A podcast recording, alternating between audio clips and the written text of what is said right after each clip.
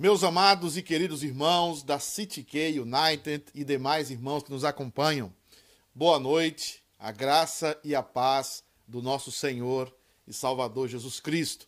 Nós é, queremos começar a mensagem é, desta noite, essa final de tarde aqui nos Estados Unidos, começo de noite no Brasil. Ah, queremos começar dizendo que é, nós tivemos hoje que fazer essa live, porque hoje caiu aqui em Boston um, um storm, ou um, um snow, seria melhor falando, um snow muito, muito pesado, muito forte. Então o conselho decidiu, por segurança, porque os irmãos têm que se transladar das suas casas até a igreja. É, o perigo também na igreja de cair, de resbalar, de machucar pessoas maiores, pessoas com mais idade, crianças. Então, o conselho, por segurança, resolveu cancelar a escola dominical especial que nós teríamos às quatro da tarde e também o culto às seis horas da tarde. Resolvemos cancelar por segurança e cremos que o conselho fez algo prudente, porque o que vemos lá fora é de fato muita neve, está muito perigoso e nós cuidamos, queremos cuidar é, dos irmãos, queremos cuidar da vida dos nossos irmãos e da segurança dos nossos irmãos. E antes de nós compartilharmos o texto da palavra do Senhor, nós queremos deixar claro algumas coisas sobre a nossa programação de domingo. E a primeira delas é o seguinte: nós temos escola dominical regular às 10 horas da manhã, é, juntamente com o pastor Ângelo, o pastor Jeff, aonde nós trabalhamos a questão de alguns temas da escola dominical. Tá? Essa é uma escola dominical mais fechada, é feita através de um aplicativo chamado Webex, onde as pessoas se inscrevem e ali elas participam da escola dominical. Essa escola dominical deve ser a escola dominical regular, depois que nós voltarmos às atividades normais da igreja. Agora, às 4 horas da tarde, até o final do mês de março, nós temos uma escola dominical especial. E essa escola dominical especial tem a ver com a eleição de presbíteros e diáconos. Então, os irmãos devem se inscrever, juntamente com o pastor Ângelo, os membros da igreja, da igreja devem se inscrever para participar dessa escola dominical especial às 4 horas da tarde. Ou seja, se você vai participar da eleição como votante ou como sendo votado, você precisa participar dessa escola dominical o conselho decidiu criar essa escola dominical para instruir a igreja, para que a igreja fale, para que a igreja discuta temas como a assembleia, quais são as funções da assembleia e, obviamente, também falar um pouco das funções de presbítero e de diácono.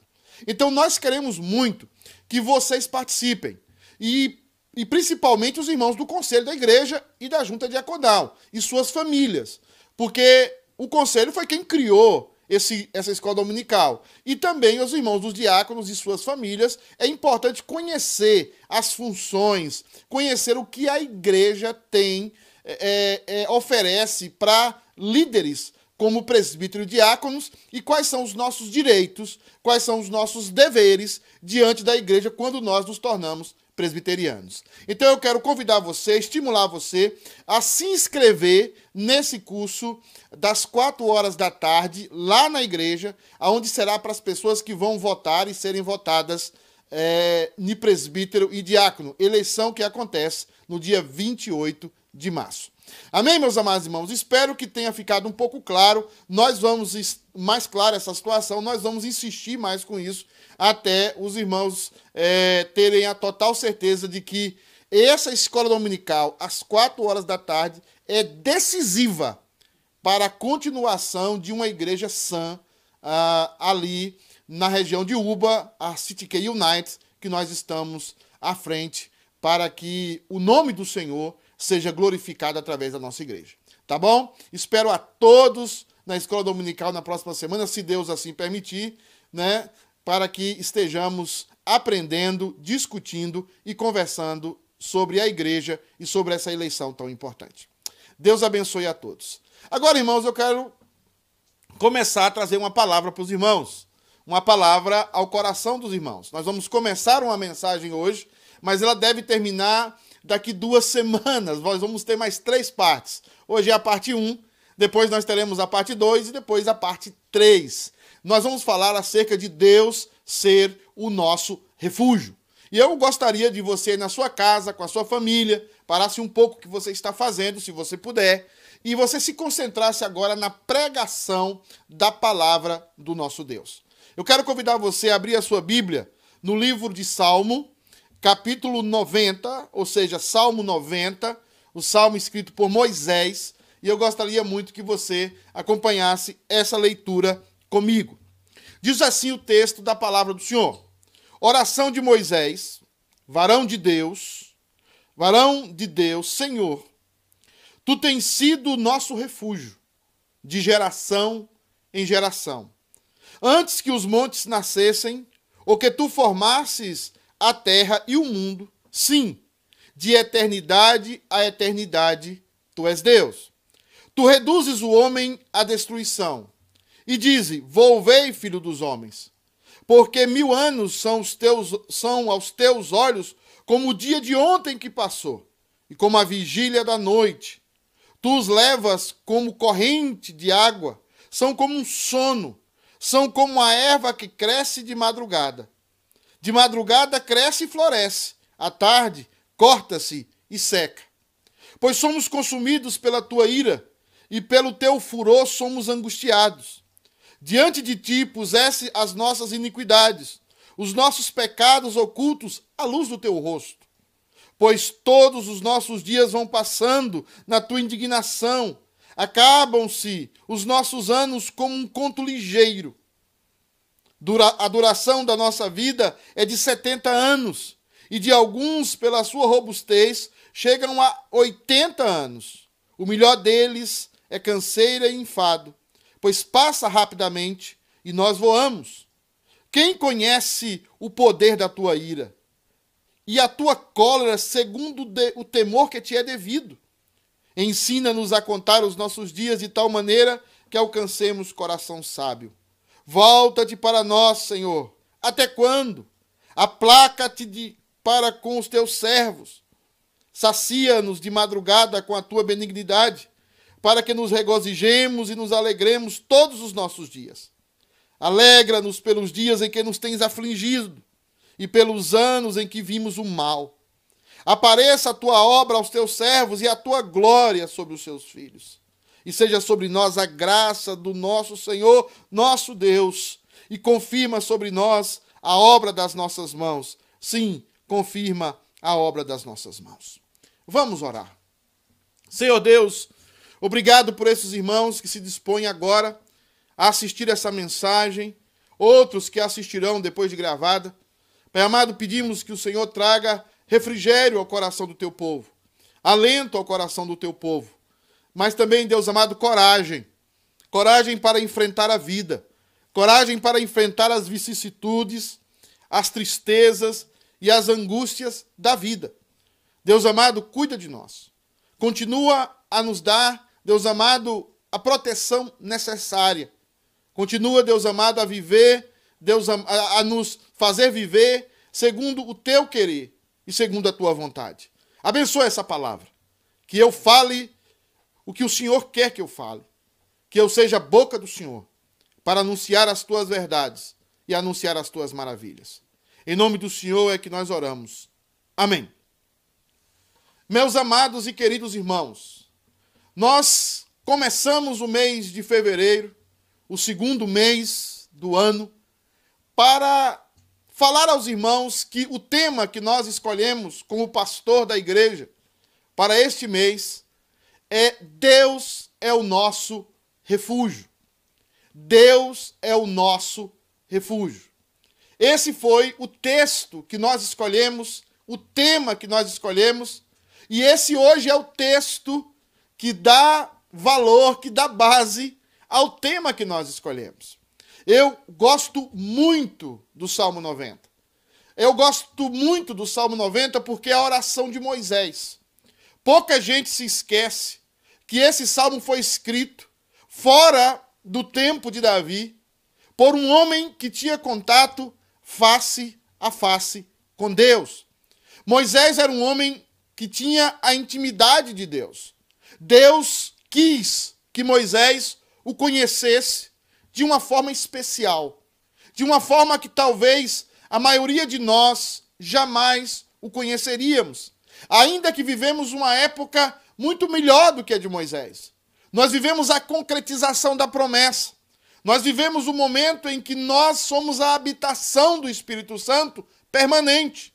Mas, meus amados irmãos, esse salmo é maravilhoso, porque esse salmo fala da grandeza de Deus, esse salmo fala da fidelidade de Deus, e esse salmo foi escrito para nós para nos consolar, para nos ensinar e para nos ensinar principalmente a atravessar os desertos da vida. A vida é um deserto. E é por isso que este salmo, meus amados irmãos, tem um valor muito grande para mim e também um valor muito grande para a igreja. Porque esse salmo fala de alguém, fala de alguém que estava caminhando no deserto. E se você ainda não percebeu, eu e você, que somos cristãos, nós somos peregrinos, nós somos forasteiros, a nossa morada não é aqui. A nossa morada final não é nessa vida. A nossa morada final não é nesse mundo. Nós estamos atravessando o deserto da vida. Como Moisés atravessava o deserto da vida, nós, juntamente com aquela multidão cheia de perigos, cheia de situações inesperadas, cheia de surpresa, nós também estamos atravessando o deserto da vida nessa vida nós não levamos nada. Nós não possuímos nada. Nós levamos somente a nossa alma. E somente depois, na ressurreição, o nosso corpo glorificado.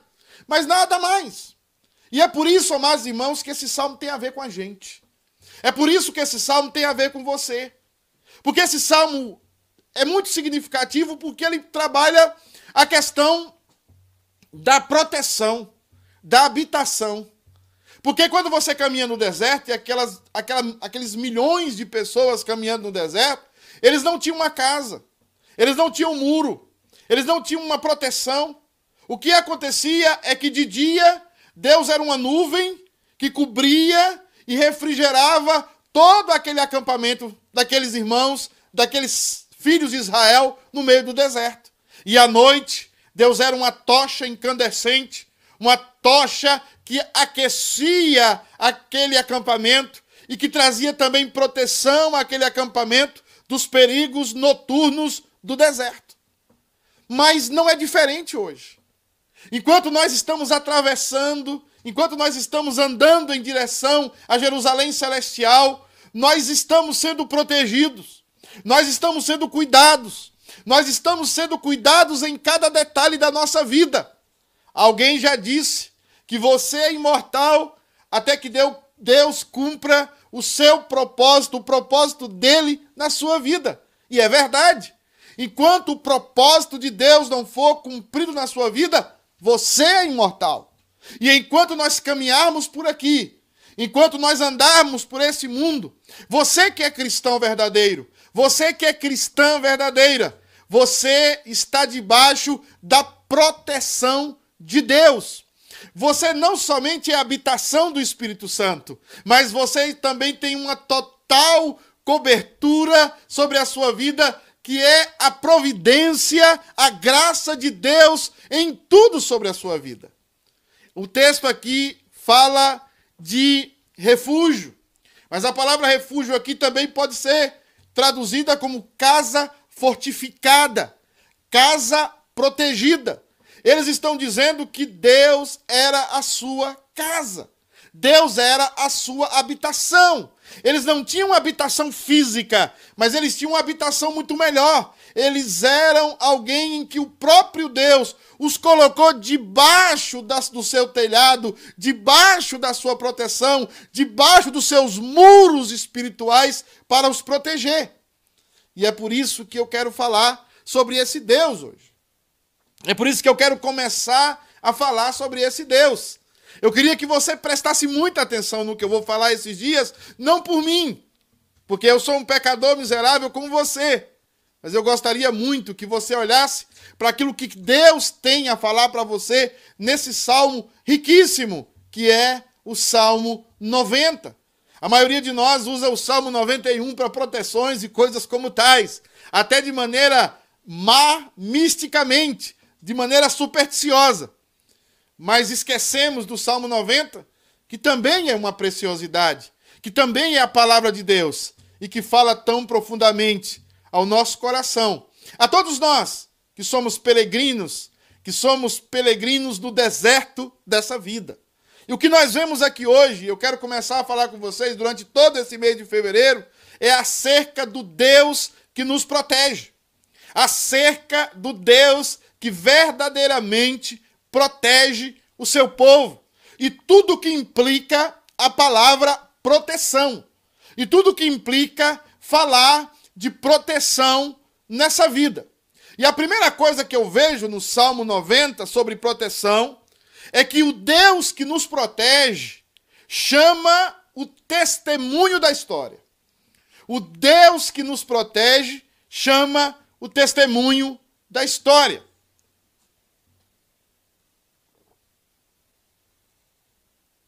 O texto diz no versículo 1 o seguinte: Oração de Moisés, varão de Deus, Senhor, tu tens sido nosso refúgio de geração em geração.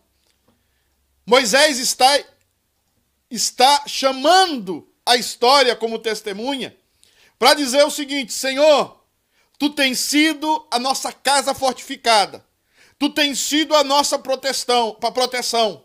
A história nos dá testemunho de que o Senhor, desde que chamou o seu povo, desde que chamou, que fez um pacto com Abraão, que confirmou esse pacto com Isaac e que reconfirmou esse pacto com Jacó, desde que o Senhor fez um pacto com o teu povo, nós temos visto que o Senhor é o nosso refúgio desde as gerações passadas e continuará sendo o nosso refúgio às gerações futuras. A história de Abraão comprova como Deus o protegeu, como Deus o cuidou. E Abraão terminou seus dias em ditosa velhice. Por quê? Porque Deus é o refúgio verdadeiro. Nós vemos na vida de Isaac a mesma coisa. E termina Isaac a sua vida em ditosa velhice, porque Deus foi aquele que cuidou de Isaac. E vemos também na vida de Jacó que Jacó termina a sua vida em ditosa velhice, porque Deus é aquele que cuida dos seus filhos. Jacó passou 22 anos pensando que, que José estava morto, mas depois ele até desmaia quando vê que José não está morto, mas José era parte de um plano maravilhoso de Deus para que a nação de Israel crescesse, se multiplicasse e se tornassem milhões, agora caminhando por aquele deserto. O que Moisés está fazendo é invocando a história como testemunha para dizer ao povo de Deus e para falar ao próprio Deus, de eternidade, de geração em geração, tu tens sido o nosso refúgio. E Deus também faz isso com você. E Deus também cuida de você. E Deus também tem cuidado das gerações da sua família e da sua casa.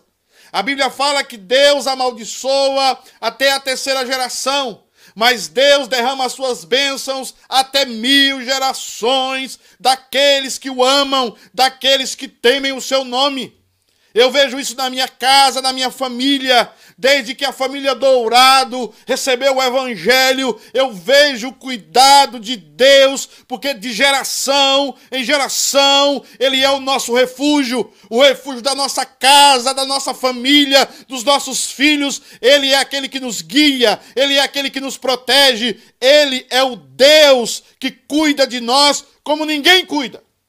A história é testemunha que Deus não abandona o seu povo. E olhando, irmãos, hoje, para esse mundo que nós vemos, olhando hoje para toda essa situação que está diante de nós, olhando para essa pandemia, olhando para os perigos do deserto da, do deserto da vida, nós temos que lembrar da história. E o texto de Jeremias diz o seguinte: quero trazer à memória o que me pode dar esperança. E o que nós podemos trazer na memória é que esse Deus maravilhoso, que não tosqueneja, que não dorme, que não cochila, esse Deus cuida do seu povo, esse Deus cuida de nós. É claro que é até que o propósito dele se cumpra na nossa vida. Porque quando o propósito se cumpre, ele nos chama para algo melhor. Ele nos acende, ele nos, nos leva ao nível ainda melhor. O nível de estar na sua presença, de experimentar a sua gloriosa presença sem nenhum ruído, sem nenhum impedimento. Então, para nós, o viver é Cristo, mas para nós também o morrer é lucro. Então, Deus é o Deus que tem cuidado do seu povo de geração em geração. A história é testemunha desse Deus que cuida de nós. Nós vemos isso nas guerras do mundo, nós vemos isso nas gestões, nos reis, nos imperadores, em tudo nós vemos a mão desse Deus soberano, poderoso, cuidando de nós de geração em geração. O que é que eu quero falar com você aqui? O que eu quero dizer para você que me acompanha, para você que é crente, para você que aceitou Jesus como seu único e suficiente Salvador, Deus tem um compromisso de cuidar de você. Moisés, que viu Deus face a face, Moisés sabia disso. Moisés sabia que esse Deus maravilhoso cumpre as suas promessas. Ele sabia que esse Deus jamais se esquece de nós. Esse Deus é o Deus que ele fala em Gênesis que o Senhor viu a aflição do seu povo. Quando Deus chama Moisés, ele diz: Eu vi a aflição do meu povo e eu desci a fim de livrá-los, a fim de liberá-los da mão de Faraó com forte mão. E eu vou usar você, Moisés, pesado de voz, você, Moisés, limitado, você, Moisés, assassino, você, Moisés, que fez muita coisa errada. Eu vou usar você, Moisés, para liberar o meu povo, para que o meu povo saiba que eu, o seu Deus, o Deus de Abraão, o Deus de Isaac e o Deus de Jacó e o Deus de nosso Senhor Jesus Cristo, cumpre a palavra quando ele fala. Ele não é homem para que minta, nem filho do homem para que se arrependa. Ele é o nosso Deus, ele é o Deus verdadeiro. Deus é o nosso refúgio, Deus é o nosso Deus protetor. Deus é aquele que nos protege. Então, em primeiro lugar, nós temos que ver que o Deus que nos protege tem um testemunho o testemunho da história. A história comprova que ele protege o seu povo. Mas, em segundo lugar, e último, para nós terminarmos hoje aqui, sabe que esse sermão, sabe que é um sermão de um tema que vai todo mês. Tudo no Salmo 90. Nós vamos falar tudo no Salmo 90. Em segundo lugar, irmãos, o Deus que nos protege é o Deus único e o Deus eterno. Além de chamar o testemunho da história, Moisés começa a identificar quem é esse Deus. Moisés começa a dizer o naipe desse Deus. Ele diz o seguinte: Antes que os montes nascessem, ou que tu formasses a terra e o mundo, sim, de eternidade a eternidade, tu és Deus. De eternidade a eternidade, Tu és Deus. Meus amados e queridos irmãos, nós estamos diante daquele que é formado antes dos montes, antes da terra, antes que a matéria viesse à existência, Deus já era Deus. De eternidade a eternidade, tu és Deus. Ele não é apenas mais um Deus. O povo de Deus estava no Egito, o povo de Deus estava escravizado no Egito, o povo de Deus e muitos ali, várias gerações haviam entendido que o mundo era formado de vários deuses: o Deus do Nilo, o Deus da escuridão, o Deus Sol, o Deus da colheita, o Deus da fertilidade. Mas o que nós vemos hoje não é isso. O que nós vemos hoje é que o Deus da Bíblia é o Deus que cobre todas as áreas da nossa vida, é o Deus que protege todas as áreas da nossa vida, mas é o Deus também que tem o controle e é soberano sobre todas as áreas da nossa vida. Ele é o único Deus. de eternidade a eternidade, tu és Deus. E essa noite, essa noite de inverno aqui em Boston, essa noite aí no Brasil, talvez calorosa, é a noite em que o Deus que protege no inverno é o Deus que protege no calor. O Deus que protege da nevasca é o Deus que protege da enchente. O Deus que protege da enchente é o Deus que protege da seca. Nosso Deus é o Deus que protege o seu povo, porque ele é Deus de eternidade a eternidade ele não está sujeito às circunstâncias, ele não está sujeito às pandemias, ele não está sujeito aos erros humanos, ele não muda o curso dos seus planos, ele tem total domínio sobre tudo e sobre todos. Ele é Deus de eternidade a eternidade. Tu és Deus. E nós vemos isso como Deus deixou em ridículo a Faraó. Como Deus deixou em ridículo os egípcios. A nação mais poderosa daquela época ficou ridicularizada. O nome de Deus foi conhecido em todos os povos daquela época. Todos se falavam do Deus de Israel, que deixou os egípcios ridicularizados, deixou os egípcios todos mortos no meio do mar com o seu grande exército. Por quê? Porque esse Deus é Deus eterno. Ele não é criado, não é criado pelas invenções humanas, não é criado pela vaidade humana. Ele é soberano, ele é o Deus todo-poderoso. Ele é o Pai do nosso Senhor e Salvador Jesus Cristo. E eu gostaria que você colocasse a sua vida aos pés do Senhor. E eu gostaria que você confiasse nesse Deus. Jesus Cristo sobe naquele madeiro, confiando nesse Deus maravilhoso. Na oração sacerdotal, ele diz: Senhor, meu Pai, devolva a glória que eu tinha com o Senhor antes, para que antes que eu tivesse vida a esse mundo, nós tínhamos uma glória, nós estávamos juntos. Devolve essa glória para que eu esteja junto com o Senhor. O Senhor é o Deus Todo-Poderoso, o Senhor é o Deus que comanda todas as coisas. Na presença dEle há plenitude de alegria. E você e eu precisamos, meus amados irmãos, necessitamos confiar nesse Deus. Necessitamos saber que Ele é o nosso refúgio. Que nada acontece na sua vida se não é debaixo da proteção e do cuidado desse Deus maravilhoso. Se você não for cuidado por esse Deus, você está à sorte, você está à míngua. Mas nós não.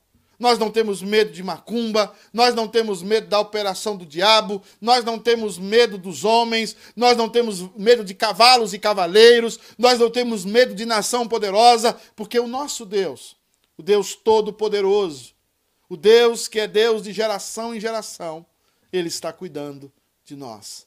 E eu gostaria que você começasse essa semana sabendo que Deus está sobre você e que Deus está em você.